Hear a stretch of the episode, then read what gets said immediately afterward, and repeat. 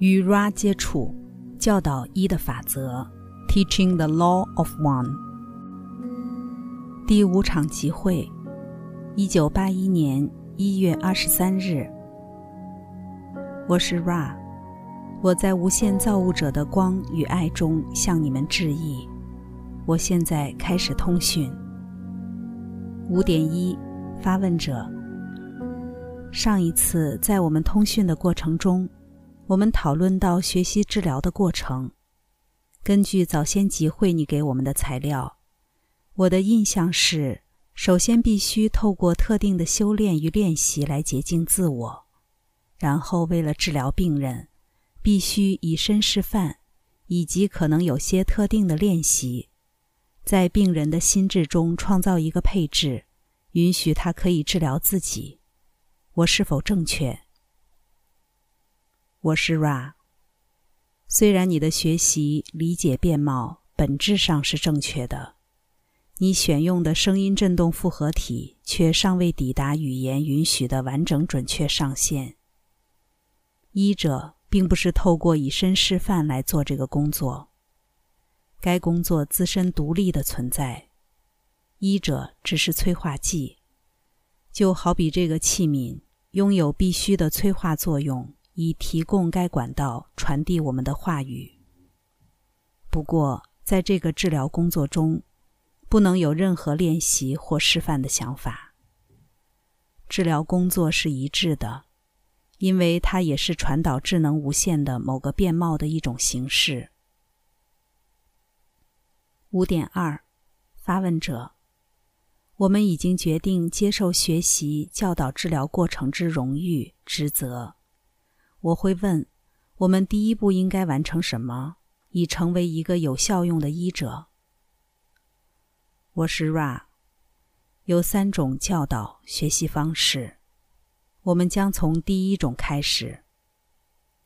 我们从心智的学习教导开始，这是与智能无限接触所必须的。心智工作的前提是，当自我需要的时候。能够稳定的保持自我的静默，心智必须像是一扇敞开的门，钥匙是静默。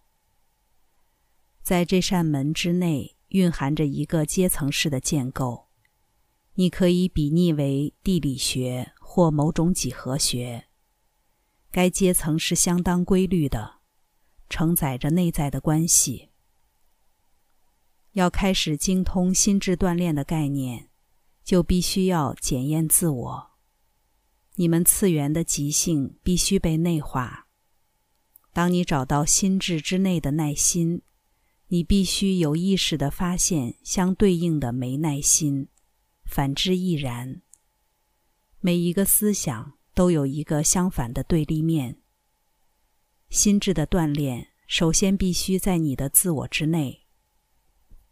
同时辨别出哪些事情是你赞同的，哪些事情是你不赞同的，然后以同等物平衡每一个正与负的电极。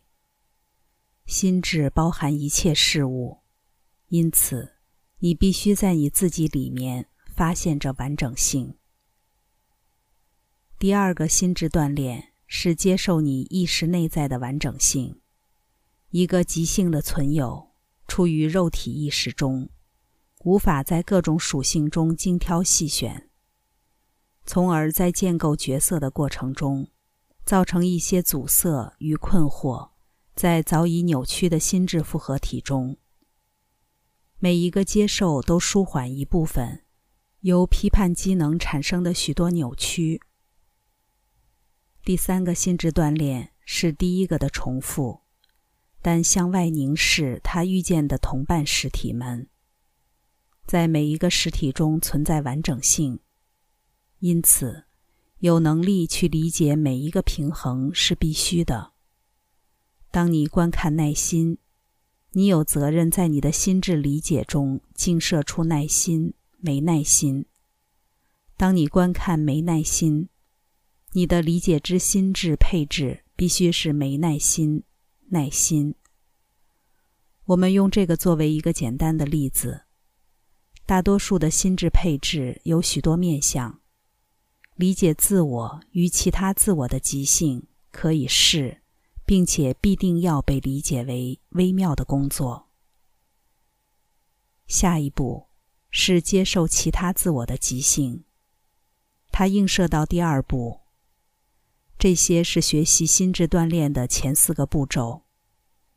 第五个步骤涉及观察个体。心智、其他心智、大众心智与无限心智的地理与几何关系及其比例。学习教导的第二个领域是研读、理解身体复合体。善加知晓你的身体是必须的，这关乎使用你的心智去检视感觉、偏好、情感。如何影响身体复合体的各个部分？同时理解身体的极性，并接受它们，这是必须的。你已在心智上头思量着意识所做的功，它将在化学肉体的显化中重复一次。身体是心智所创造的产物，它有其各种偏好，必须先完全了解。你在生物上的偏好，然后允许相反面的偏好在理解中找到完整的表达。再次的，在接纳身体是平衡的，也是极化的过程中，然后个人得到完成。接下来的任务是将这样的理解延伸到你所遇到的所有其他自我的身体上。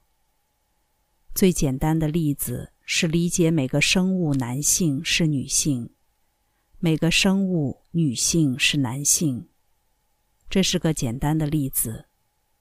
然而，几乎在每一个案例之中，当你尝试去理解自我或其他自我的身体，你将再次发觉需要最微细的辨别，以充分掌握涉及其中的极性复合体。此时，我们会建议结束这个叙述，直到下次的工作时间，好让我们得以投注时间给第三个领域，具有相称的重要性。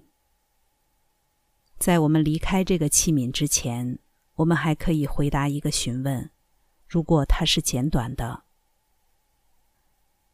五点三，发问者：这个器皿是否舒适？有没有任何其他事会好增加这个器皿的舒适度？就这些了。我是 Ra。